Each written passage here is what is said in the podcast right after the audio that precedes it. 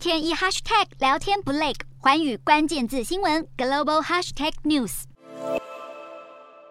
绘图晶片大厂的 NVIDIA 八号警告，第二季营收估计为六十七亿美元，逊于市场预期的八十一亿。其中，游戏部门营收季减百分之四十四，剩二十多亿美元。分析，除了中国封锁扰乱供应链之外，另一大原因是随着疫情退去，打 game 必备的游戏显卡渐渐不再是必需品。辉达股价八号闻讯重挫百分之六点三，引领晶片股走跌。博通、高通跌幅都超过百分之一，超微更超过百分之二。而为了确保半导体供应问题，晶片代工大厂革新计划从美国刚通过的晶片法案寻求政府资助，翻新佛蒙特州的晶圆厂。另外，手机晶片大厂高通也宣布将从革新纽约厂额外采购四十二亿美元，用在五 G、WiFi 车用等晶片。采购协议因此延长到二零二八年，也算是以实际行动相提美国半导体业。